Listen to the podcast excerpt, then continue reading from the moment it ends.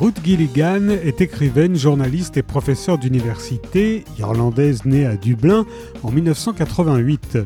Elle nous présente Les Champs brisés, son cinquième roman, qui a obtenu le très littéraire RSL Ondaatje Prize en 2021. Elle est la plus jeune autrice à se classer dans la liste des best-sellers en Irlande, mais elle vit aujourd'hui à Londres.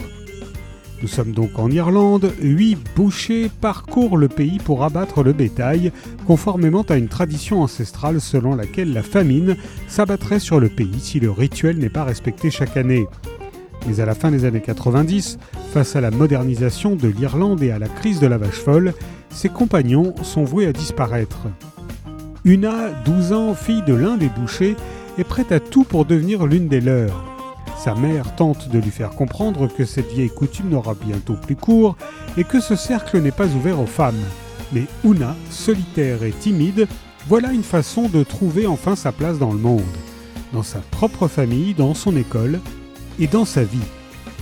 Entre coutume et modernisation, la fine plume de l'auteur brosse le portrait d'une Irlande en pleine mutation à travers le destin d'une jeune fille confrontée à un monde brutal qu'elle ne comprend pas.